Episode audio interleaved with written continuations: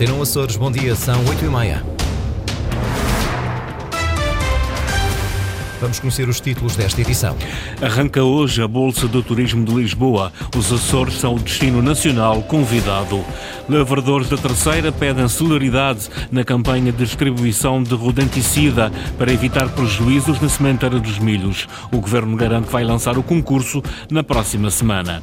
Novo Governo de José Manuel Bolieiro vai tomar posse na próxima segunda-feira na Assembleia Regional. São notícias com desenvolvimento já a seguir. Primeiras máximas previstas para hoje: 17 graus em Ponta Delgada, 18 na Horta e Angra, 19 em Santa Cruz das Flores. Jornal das 8h30, edição de Sais Furtado. Começa hoje a Bolsa de Turismo de Lisboa. Os Açores são o destino nacional convidado e estão representados com os 19 municípios e 29 empresas. O objetivo da região é quebrar a sazonalidade e vender o destino como uma opção para qualquer altura do ano. Eduardo Mendes. Os Açores são o destino nacional convidado desta edição da BTL. A Bolsa de Turismo de Lisboa volta a ser palco de exposições do setor. A região leva a estratégia de promoção definida. Estamos vindo a posicionar os Açores cada vez mais como um destino uh, bom para ser visitado durante todo o ano e este vai ser o mote do nosso stand, da nossa apresentação, para convidar os visitantes a visitarem o nosso stand através de, de experiências sensoriais que promovem justamente o destino turístico enquanto destino turístico de natureza, mas também com uma forte componente uh, relacionada com a história, com a cultura, com uh, o well-being e também com uh, o produto de gastronomia e vinhos. São estes os pilares que estão patentes no novo plano estratégico e de marketing para o turismo dos Açores. Rosa Costa, presidente da Visita Açores. A região vai estar representada pelos 19 municípios e 29 empresas que irão ter ligação a diferentes mercados com o objetivo de promover o destino. Os hosted buyers, que no fundo são operadores turísticos, agências de viagens vão ter reuniões com os empresários locais. Nós temos 29 associados visitadores que estarão no, no, no. Vão ter reuniões com estes um, empresários de modo a que, que possam promover uh, negócio aqui para os Açores, sempre com esta ótica da distribuição dos fluxos turísticos durante todo o ano entre as várias ilhas. O mercado português continua a ser o mais significativo para os Açores e, por isso, o discurso de continuidade na aposta não se encerra uh, a experiência de, de, aos Açores numa, numa vinda apenas, mas sim na, na repetição uh, e na, na, possibilidade de visitar as outras ilhas que, que, oferecem experiências distintas. A BTL arranca hoje e estende-se até 3 de março. O controlo de ratos continua a ser um problema grave para os agricultores da Ilha Terceira. Quem o diz, a Associação Agrícola, que pede celeridade na preparação da campanha de distribuição do rodenticida para evitar prejuízos prejuízos na sementeira dos milhos. Francisco Faria. O combate aos roedores é coordenado por uma comissão de gestão integrada que conta com os serviços do governo e autarquias, mas é a agricultura que mais se queixa dos prejuízos. É preocupante que está-se a chegar ao aumento das sementeiras e de momento não há raticida disponível no desenvolvimento agrário para ser distribuído aos produtores uh, apenas já raticida à venda e algum dele às vezes não é mais adequado à realidade que nós pretendemos. José António Azevedo, presidente da Associação Agrícola da Terceira.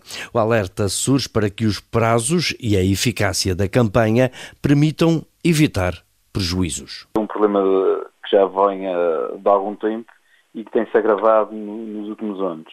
Uh, não está a tratar essa, uh, essa situação do, um, do combate aos roedores da forma de vida. Isso é um problema económico que ataca todas as culturas uh, feitas na, na Ilha de Seirim concretamente, mas também um problema de saúde pública que não está a ter uh, o tratamento devido uh, de forma a, a, reduzir esta praga que é os ratos. Um combate aos roedores sem paliativos e a tempo e horas, pede a Associação Agrícola da Terceira. O Governo espera lançar o concurso para a compra de rodenticida na próxima semana, mas diz que as regras para combater os roedores nos Açores não vão mudar. Há ainda muito tempo, diz a Direção Regional da Agricultura, que espera abrir concurso para a aquisição de rodenticida já na próxima semana. Nós já vamos começar aqui a fazer o procedimento de contratação pública, portanto, é para acautelar aquilo que muito bem disse antes de, de, das sementeiras do milho, para estar disponível nos serviços antes das sementeiras do milho, que, como sabe, também não, não estamos assim tão perto como isso. Ainda faltam aqui dois, três meses para, para as sementeiras, portanto ainda temos muito tempo. Pedro Índice Ribeiro, Diretor Regional da Agricultura. No plano de desratização neste setor, em São Miguel são as juntas que fazem a distribuição do redenticida, nas outras ilhas o Serviço de Desenvolvimento Agrário. A regra é a dimensão da exploração. Não é pretensão que a Secretaria faça a distribuição da totalidade da quantidade necessária para aquelas explorações. Portanto, o agricultor terá que complementar com a aquisição de rodenticida uh, também para ser eficaz, uh, o mais eficaz possível na sua exploração. Portanto, é uma responsabilidade também dos próprios agricultores. O combate aos roedores nos Açores vai respeitar as normas da Comissão de Gestão e os modelos aprovados, diz o Governo, em resposta ao alerta dos agricultores para a necessidade de uma campanha mais eficaz. O novo governo de José Manuel Bolieiro vai tomar posse na próxima segunda-feira, dia 4 de março, pelas 15 horas, na Assembleia Regional. A sessão já está a ser preparada pelos serviços do Parlamento, embora a lista com o nome dos governantes ainda não tenha chegado ao gabinete do representante da República, Ricardo Freitas. Desconhece ainda a composição do novo executivo de José Manuel Bolieiro. Antena 1 sabe que a lista com os nomes dos governantes ainda não foi enviada ao representante da República. Muitos dos anteriores membros do governo deverão, no entanto, ser reconduzidos no cargo, embora possa também estar em cima da mesa uma eventual alteração à orgânica do governo. Já sabe, entretanto, que a tomada de posse do executivo está marcada para a próxima segunda-feira, dia 4 de março, pelas 15 horas na Assembleia Regional. Após a tomada de posse, o Governo tem 10 dias para entregar no Parlamento o seu programa de governo, o documento que contém as principais orientações políticas e as medidas a propor para toda a legislatura. Diz o Estatuto Político-Administrativo dos Açores que o debate do programa de governo tem de ocorrer até o 15º dia após a tomada de posse e que a discussão não pode exceder três dias. Até o encerramento do debate, qualquer grupo parlamentar pode propor a rejeição do programa de governo, rejeição essa que, se for aprovada, implica a demissão do Executivo. Novos eleitores vão a votos pela segunda vez este ano nos Açores. A estreia aconteceu nas regionais de 4 de fevereiro, por isso, na região, as próximas legislativas nacionais, de 10 de março, são vistas pelos jovens como um prolongamento das preocupações e, sobretudo, do sentido de voto. A jornalista Sandra Pimenta foi ouvi-los. Nos Açores, a ida às urnas já não é este ano propriamente uma novidade para os mais novos. Desde janeiro que a política está presente nas vidas da Raquel, do Joaquim, da Júlia e do Felipe, alunos da universidade e que, apesar da tenridade e de já terem bem presente o valor deste direito, dizem-se já desiludidos com os políticos. Ando a acompanhar a política na televisão, eu acho muito trágico esses debates que hoje em dia vemos, colocam os problemas para os anteriores. Falem, mas depois, na hora do vamos ver, poucos fazem. Um diz que faz uma coisa, outro diz que faz outra, vão para o poder nunca fazem nada. É quantas pessoas não foram verdadeiramente informadas. De votar numa força política, votar noutra força política não vai mudar nada. Uma mudança que gostariam de ver refletida com as suas intenções de voto. Eu voto em branco porque acho que não há nenhum partido que realmente seja fidedigno para a necessidade dos portugueses. Quem vota em branco, porque eu não estou contente com ninguém. Nos últimos anos, estes jovens viveram com o PSD nos Açores e o PS no continente, partidos diferentes com promessas igualmente falhadas e por isso as preocupações mantêm-se cá como lá. Chamo todos os dias como é que é ter uma casa, se ver ter dinheiro para ter filhos, que é um investimento para a vida toda. O transporte também está a ser grande problema. Até mesmo a educação e a habitação mesmo, porque nós jovens, para arranjar uma habitação está sendo difícil. Eu acho que moro de mínimo não dá para nada. E eu moro com os meus pais, diga-me lá quem não mora. Preocupações dos jovens açorianos que ainda assim acreditam que podem contribuir para um futuro melhor. Quero fazer algo que possa contribuir positivo para o nosso país, ou seja, sou professor. Adoro saber ideias, ter outras vertentes, mas com educação, com realmente coisas fidedignas que estejam escritas, registadas e momentos que tenham sido realmente práticos na história. Portanto, vamos ter uma deputada? Vamos sim, senhora. Ricardo Tavares. Quando eu estiver bem formada e souber o que é que quero fazer da minha vida, pode votar em mim. Uma candidatura para o futuro, quem sabe, mas para já. O voto que conta, também dos mais novos, é no próximo dia, 10 de março.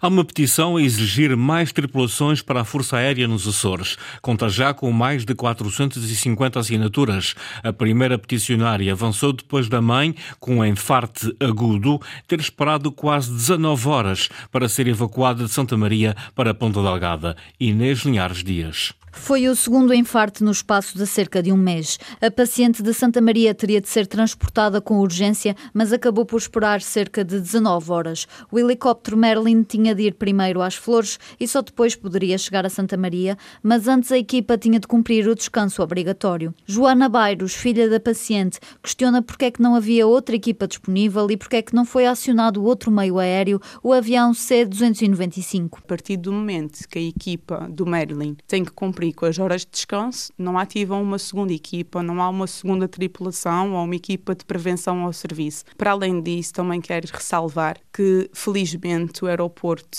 a pista do aeroporto da Ilha de Santa Maria é a mais vantajosa dos Açores e, portanto, o avião o C-295 poderia perfeitamente ter ido a Santa Maria. Outra das questões que ele coloquei à Força Aérea é porque é que não ativaram uma equipa para o avião se deslocar a Santa Maria, uma vez que, pelos vistos, não estava a fazer nenhuma evacuação. Joana Bairros questionou ainda a Força Aérea sobre se a cerimónia de louvores promovida naquele dia teve alguma influência no atraso. Perguntei se esta cerimónia teria sido um dos motivos de atraso para que fossem buscar e fazer a evacuação médica da minha mãe. Pergunta à qual o Tenente-Coronel não me respondeu e, com o seu silêncio, imediatamente já me deu a sua resposta. Para evitar que situações destas se repitam, lançou uma petição que conta já com mais de 450 assinaturas. E acho que é de lamentar que seis dessas ilhas fiquem à mercê de uma única tripulação. E é, a minha petição é no sentido de alerta e de pedido de ajuda para que as entidades competentes possam mudar este paradigma e melhorar esta situação em prol de todos os açorianos e de qualquer pessoa que resida aqui nos Açores. Garantir redundância nas equipas da Força Aérea na região é o objetivo da petição. A primeira peticionária quer que nenhum residente nos Açores sofra as consequências de uma angustiante espera. Está desaparecido em São Miguel um turista belga desde o passado domingo. O homem de 54 anos estava a fazer um trilho pedestre na Lagoa do Fogo. O alerta foi dado pela companheira.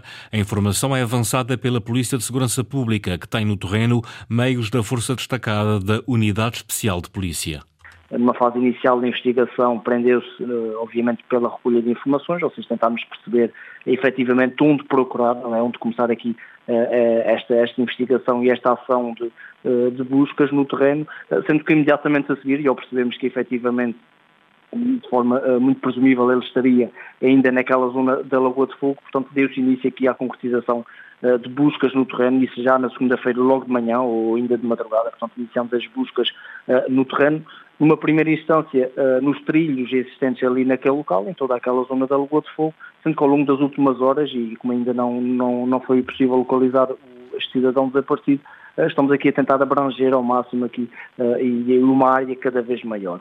Eurico Machado, porta-voz do Comando Regional da PSP. A PSP tem no terreno a equipa sinotécnica e drones. Estão também bombeiros de Vila Franca do Campo e Ribeira Grande e técnicos da Secretaria Regional do Ambiente e Alterações Climáticas. A PSP pede a qualquer cidadão que possa ter informação útil para contatar o comando, mas desaconselha totalmente que façam buscas por iniciativa própria.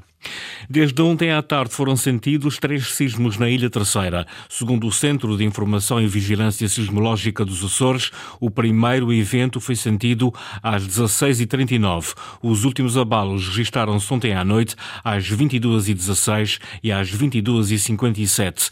Os sismos de magnitudes 2.5, 2.7 e 2.8 na escala de Richter foram sentidos em Angra do Heroísmo e Praia da Vitória. São eventos que se inserem na crise sismovolcânica em curso na Ilha Terceira desde junho de 2022. Edição das 8h30 com o jornalista Sais Furtado. Relembro que toda a informação regional está online a cores.rtp.pt e também na página de Facebook da Atena Açores.